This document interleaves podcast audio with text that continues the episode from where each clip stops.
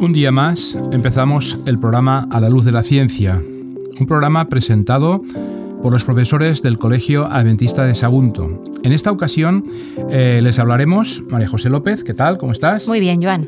Y un servidor, Juan Duc.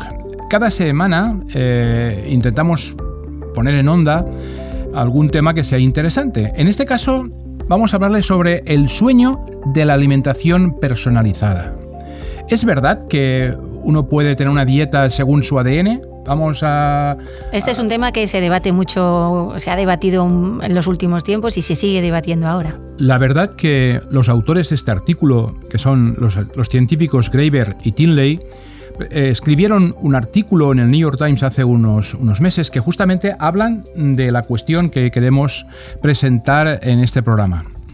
Hace justamente unos 10 años, eh, los científicos, animados por el éxito del proyecto del genoma humano, eh, en el que los precios del trabajo científico se hizo bastante asequible, eh, empezaron a explorar la promesa de la genómica nutricional. Es decir, la alimentación personalizada informada por el conocimiento del ADN de una persona podía contribuir a la prevención o al tratamiento de enfermedades relacionadas con la dieta? Que era una buena pregunta, la verdad es que es súper interesante, ¿no? Bueno, según eh, nuestra constitución, si se pudiera prevenir o incluso pues tratar enfermedades porque mi ADN me lo indica, pues claro, esto sería un avance impresionante. Impresionante. Bien, los resultados eh, de los estudios realizados en Harvard, en Stanford y en otros centros, digamos, importantes, eh, notaron que las diferencias genéticas parecían predisponer a los individuos a perder peso en proporción diferente cuando se sometían a diversos tipos de dietas. Así que eh, no tardó mucho en surgir una industria multimillonaria dedicada justamente a la comercialización de dietas basadas en el ADN. Eh, la, investigación posterior eh, no ha sido capaz de demostrar ninguna diferencia estadísticamente significativa por el que hace relación con el adelgazamiento entre las personas con sobrepeso, que se alimentan de una manera correcta atendiendo a su genotipo y a las que no. Realmente no había diferencias. No, había diferencias eh, entre ese tipo de personas cuando se sometían a una dieta eh, muy personalizada y otros en cambio no. De hecho, a los científicos se les hace difícil descifrar efectos eh, de, los genes sobre la obesidad. Diversos estudios sitúan la cifra entre el 35 y el 85%, es decir, una diferencia muy grande, sobre ese tema. Y hace tiempo que los nutricionistas han observado que no hay ninguna estrategia, digamos, de adelgazamiento que sea válida para todos y que la respuesta a cada individuo a las diversas dietas pueden presentar diferencias sorprendentes. Así que mi pregunta sería, María José, ¿Qué explica la gran disparidad existente entre el metabolismo de los unos y de los otros? El año pasado, Tim Spector y Sarah Berry son unos epidiólogos del King College de Londres y el otro de Andrew Chan de la Facultad de Medicina de Harvard, pusieron en marcha un ambicioso proyecto para responder a esta pregunta. Su nuevo estudio fue llamado PREDICT. Es el experimento más amplio y exhaustivo del mundo dedicado a la respuesta individual a los alimentos. Sus resultados preliminares presentaron en junio en el Congreso Anual de la Sociedad Estadounidense de Nutrición documentan por primera vez variaciones considerables y sorprendentes en el procesamiento de los lípidos y los hidratos de carbono entre los participantes, incluso entre gemelos idénticos, los univitelinos, ¿no? para ver Cómo, cómo podían variar esto, este tema. Dice, en este estudio la eficiencia con que una persona metaboliza un macronutriente no servía para predecir cómo respondería a otro. Es decir, lo que a uno le va bien no tiene por qué irle bien a otro, o al revés. Dice, nos estamos acercando a poder orientar cada persona respecto a cuál sería su dieta ideal. Esto es lo que afirma el doctor Eric Topol, genetista del Instituto de Investigación de Scripps, situado en, en California dice que no ha participado en este trabajo, pero él dice, todavía no somos capaces, para el nuevo estudio es otro hito importante que nos podemos acercar un poquito más. Bueno, es verdad eh, eh, con lo que estás diciendo, porque hace decenios justamente el, doctor Spector estudia las causas de las diferencias individuales con respecto a sufrir patologías entre las cuales les relacionaba con la alimentación. Es decir, había alguna patología que podía, eh, digamos, destacarse en cuanto a la diferencia de alimentación eh, que tenían diferentes personas. Bueno, en 1992 se creó un registro para esta investigación, en que actualmente hay inscritos, fíjate bien, alrededor de 13.000 gemelos mono y dicigóticos. Y basándose en los gemelos, se llegó a la conclusión de que como media eh, los genes representan un 70% del riesgo de obesidad de un individuo. Es decir, que la parte genética es importante, el que pueda hacer, el que haya una tendencia a enfermedades de, según mis antecesores. Exactamente. Intrigado, este hombre emprendió una serie de estudios para descifrar los factores que condicionaban el 30% restante. ¿eh? El 70% es debido a la genética, vamos a ver el 30%. En 2014 puso en marcha el proyecto British Gut, una iniciativa financiada mediante el micromecenazgo que tiene por finalidad entender la diversidad de los microbios de la flora intestinal y sus respuestas a las diversas intervenciones dietéticas y sus efectos sobre el peso. Es decir, vamos a ver qué microorganismos tenemos todos en la flora intestinal sabemos que los microorganismos pues nos vamos teniendo a lo largo de nuestra vida, eh, desde que nacemos, jugamos con la tierra, vamos chupando cosas, etcétera, y hay muchos microorganismos que se nos quedan en la flora bacteriana que también son beneficiosos. Entonces, lo que quería es pues ver un poquito qué diversidad tiene cada persona de esos microorganismos en la flora intestinal para ver si realmente tenía algo que ver con el peso. Y observó que a su registro de estos gemelos, incluso los que eran idénticos, solo compartían un 50% de bacterias presentes presentes en el intestino. Lo que podría llegar a pensar que al haber bacterias distintas, eso es lo que hacía la diferencia en este tipo de personas que son genéticamente iguales, por eso son gemelos univitelinos. Dice más tarde, el doctor Spector emprendió Predict para examinar hasta qué punto las variaciones en la respuesta individual a los lípidos y los hidratos de carbono podrían contribuir a la obesidad. Consumir alimentos que contengan grasas e hidratos de carbono hace que los niveles de glucosa, insulina y los triglicéridos en sangre aumenten y luego desciendan.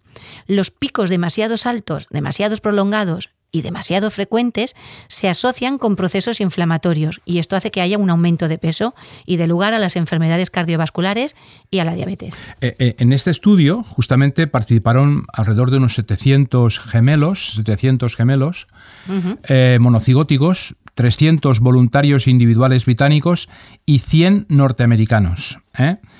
Eh, se recogieron datos de casi todos los posibles, las posibles cosas que podían afectar el metabolismo, por ejemplo, la microbiótica intestinal, la durada del sueño, el ejercicio, el porcentaje de grasa corporal y otros factores. Ahora bien, en estos resultados iniciales eh, solo se analizaba el incremento y la disminución de niveles de glucosa, insulina y triglicéridos en sangre después de que participaran, eh, los participantes perdón, eh, hubiesen ingerido comidas predefinidas. ¿vale?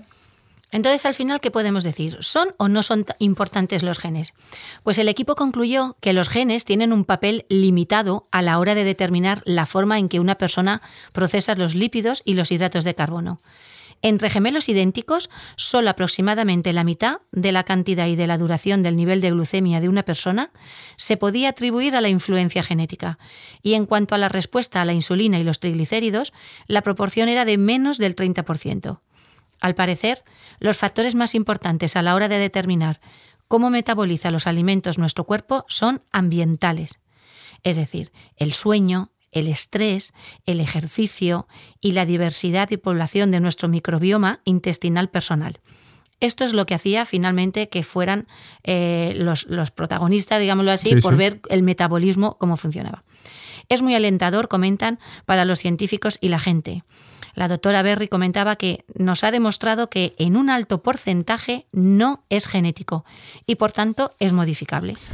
Exactamente, la científica eh, señala que la proporción de lípidos e hidratos de carbono en una comida explica menos del 40% de la respuesta de la persona eh, en estos alimentos. El descubrimiento refuerza el mensaje de que tendríamos que centrarnos en planteamientos que tengan en cuenta el estilo de vida en conjunto, en lugar de centrarse en alimentos o ciertos nutrientes.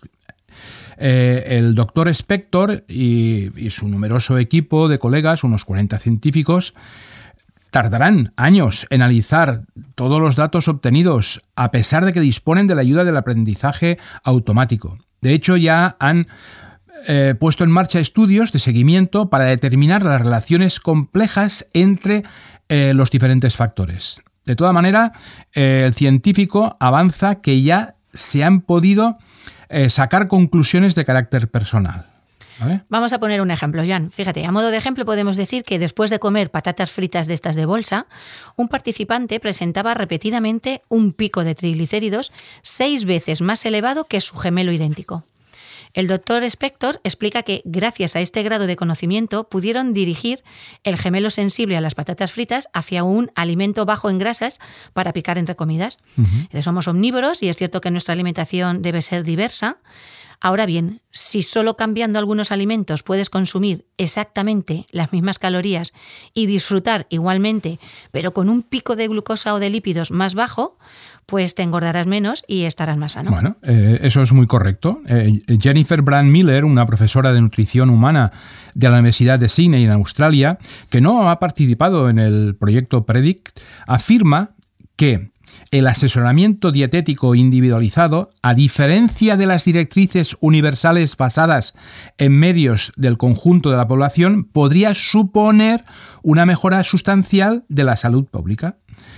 A, este efecto, las recomendaciones dietéticas universales han quedado antiguadas. Eh, ella comenta, la profesora señala que una de cada tres personas tienen una mala respuesta metabólica al azúcar, por ejemplo. Detectar a estas personas y, enseñarles a evitar los picos de glucosa en sangre podría justamente reducir la probabilidad de que acabasen desarrollando una diabetes eh, casi en un 40%. Así es que los consejos universales sobre la alimentación se basan en datos sacados de cuestionarios que piden a los encuestados en con qué frecuencia han consumido ciertos alimentos el último año. Si bien este enfoque aporta datos útiles sobre las tendencias globales, también acusa ciertas deficiencias. Es notorio que los encuestados tienen muchas dificultades a la hora de recordar los alimentos que han consumido y por otra parte los datos medios no pueden ofrecer una orientación personalizada. El caso es que no se ha dispuesto una percepción más precisa de las diferencias metabólicas entre individuos hasta hace poco. Con la llegada del aprendizaje automático, los sensores portables y la secuenciación genética a precios asequibles. Por ello, el interés por este ámbito se ha disparado. Eh, el investigador Tim Cowliet afirma que esta investigación es fascinante y además es muy importante. Si alguna cosa hemos aprendido de la historia es que es improbable que esto revolucione la alimentación. Los parámetros básicos de una dieta saludable son conocidos, comenta eh, el doctor Cowliet cereales integrales, legumbres, verduras eh, de hojas eh, y otras hortalizas en abundancia, aceites saludables, productos marinos y muy poca cantidad en carne roja e hidratos de carbono refinados. El problema no es que las recomendaciones siguen, siguen siendo incorrectas o no estén muy claras para la sociedad, es que la gente no las sigue. O sea, que no es tanto una dieta personalizada, sino que sabemos más o menos el grosor ah, de, lo que es una buena alimentación y debemos de seguir estas recomendaciones, ¿no? Además, el hecho de centrarse en la alimentación de una persona o en su metabolismo puede desviar la atención a otros factores significativos que contribuyen justamente a la epidemia de la obesidad, eh, y otros factores que están aquí relacionados. Un científico comenta, es un tema tremendamente complejo que tiene que ver con cuestiones arquitectónicas y socioeconómicas, factores culturales relacionados con la alimentación, el marketing y nuestro el nivel de actividad. Son muchas las cosas que afectan justamente a la obesidad de las personas. Predict todavía está en sus primeras etapas como estudio. Por más recomendaciones personalizadas que emita, aunque no hay pruebas de que supongan una mejora más importante en la salud de una persona que la que aportan las recomendaciones dietéticas universales. A pesar de ello, el estudio es una novedad en cuanto a su alcance y rigor. Habrá que someterlo a validaciones posteriores. No equivale a prevenir las enfermedades cardiovasculares, el cáncer u otras consecuencias, advierte el doctor Topol. De todos modos, no deja de ser importante para acabar logrando el ideal de la alimentación como medicamento. Participar en el estudio puede ser duro. Al principio se somete a los participantes a una amplia batería de pruebas tales como extracciones horarias de sangre y análisis de la composición corporal de grasa y de tejido óseo. Después deben consumir una serie de comidas predefinidas, una selección de magdalenas con diferentes combinaciones de lípidos, hidratos de carbono y proteínas, barritas de fibra, bebidas de glucosa y batidos de proteína. Además, es necesario que se pese y se registre cualquier otro alimento o bebida que se consuma. Todos los participantes llevan puesto un sensor que hace un seguimiento constante de los niveles de glucemia y un acelerómetro para controlar los niveles de la actividad y el sueño. También deben aportar muestras de salina, de saliva, orina, heces y sangre. De todo menos de lágrimas. Esto es solo el principio de las ambiciones del doctor Spector. El investigador ya ha puesto en marcha un Predit Plus con algunos de los participantes más implicados en su predecesor y está reuniendo voluntarios para participar en una versión aún más ampliada de este estudio llamado Predit 2. Bueno, como, como, nos damos cuenta, es un tema súper importante porque es algo que la mayoría de los humanos podemos tener problemas en este sentido. Nos preocupa, la salud es un tema que nos preocupa a todos y, es importante lo que ingerimos, ¿no? Eh, y conoces a veces a personas que eh, están muy delgadas y comen barbaridades, en cambio hay otras personas que comiendo lo mismo, pues en cambio, pues tienen problemas de, obesidad. Y les afecta diferente, incluso tomando sustancias nocivas, fumar o beber alcohol, etcétera. A unos a lo mejor pueden estar más tiempo y otros enseguida pues tienen problemas de salud con, hmm. ello. Es verdad, la genética está ahí, pero lo que nos recomienda es que no es lo más importante y estas dietas personalizadas por el ADN, pues podríamos decir que, que, no son tan efectivas. Bueno, queremos terminar nuestro programa con dos cositas. Primero, con unos datos curiosos. Eh, o curiosidades que realmente eh, a lo mejor eh, no conocemos suficiente y que pueden ser curiosas o pueden ser interesantes en, en, el entorno donde nos movemos. Por ejemplo, Joan, ¿deberíamos tirar el líquido del yogur? Bueno, muchas personas acostumbran a tirar el líquido del yogur y esto es un gran error ya que su aporte en proteínas es muy grande. De hecho, estás tirando una gran cantidad de agua, sales minerales, calcio y fósforo que podrían haber hecho muy bien en tu organismo. Eh, y por ejemplo, yo te quiero preguntar a ti, ¿y las pepitas de sandía se comen todas o no? Sí, se comen ¿Ah, y de hecho son una gran fuente de fibra, magnesio, zinc, grasas poliinsaturadas, proteínas vegetales, entre muchos más beneficiosos. Así es que piénsatelo dos veces antes de tirarla. Está bien. Y lo del dormir, la verdad es que hay muchas personas que tienen problemas para dormir. ¿Qué alimentos ayudan a dormir? Bueno, existen alimentos que te ayudarán a descansar. Algunos como los lácteos o los cereales integrales son ricos en triptófano, por lo que te ayudarán a potenciar justamente la melatonina, que es una hormona que te ayuda justamente a dormir. Por lo tanto, hay que eh, estar consciente de este tipo de alimentos antes de irnos a dormir. Y yo te quiero preguntar, ¿comer despacio te ayudará a ser más feliz? Sí, y aparte de ayudarte a mejor, a ser más feliz también te ayudará a hacer mejor las digestiones, porque también te ayuda a combatir el estrés y eso hace que seas más feliz. Bueno. Y sobre los colores, nos hemos fijado pues que hay distintos colores en las frutas y en las verduras, pero basándonos en el rojo. ¿Para qué es eh, bueno el rojo? Bueno, pues eh, el color rojizo de las frutas y verduras se debe al licopeno, un poderoso antioxidante que te ayudará justamente a prevenir el envejecimiento celular. Tanto es una... Buscaremos, alimentos con color rojo. La sandía, por ejemplo. Muy bien. O los tomates, que yo quiero preguntarte, ¿Son mejor cocinados o crudos? Pues fíjate que casi siempre nos dicen que los alimentos crudos son buenos, pero en el caso de los, los tomates eh, vemos que no es que pierdan las propiedades al ser calentados o cocinados. Los expertos han demostrado que al calentar muy poquito los tomates, intensificamos el licopeno, ese gran antioxidante que ya hemos comentado también con los frutos rojos, que es un contenido en ellos por lo que se convierte en un alimento aún más saludable que si estuviera crudo. Bueno, está bien. A veces tenemos sed, pero yo creo que lo confundimos con el hambre, ¿no? ¿Se confunde la sed con el hambre, Joan? Bueno, eh, muchas personas confunden estos, esos dos conceptos. De hecho, la sensación de sed suele conducirnos a comer más. Por eso es importante tomar un vaso de agua antes de las comidas para controlarnos y comer verdaderamente lo que necesitamos. Un poquito antes de comer, media horita antes o un tiempo así. Y la última cuestión que tenemos aquí en mente es, ¿la fruta es mejor eh, comerla entera o cortada? ¿Qué te parece? Pues aparte de tener unos buenos dientes que hay que hacerlos trabajar para reforzar esa musculatura, al trocear una fruta estamos modificando muchas de sus propiedades debido a la oxidación con el aire y a la consecuente pérdida de vitaminas. Así es que mejor pegarle bocados. un, buen mordisco, ¿verdad? Exacto. Bueno.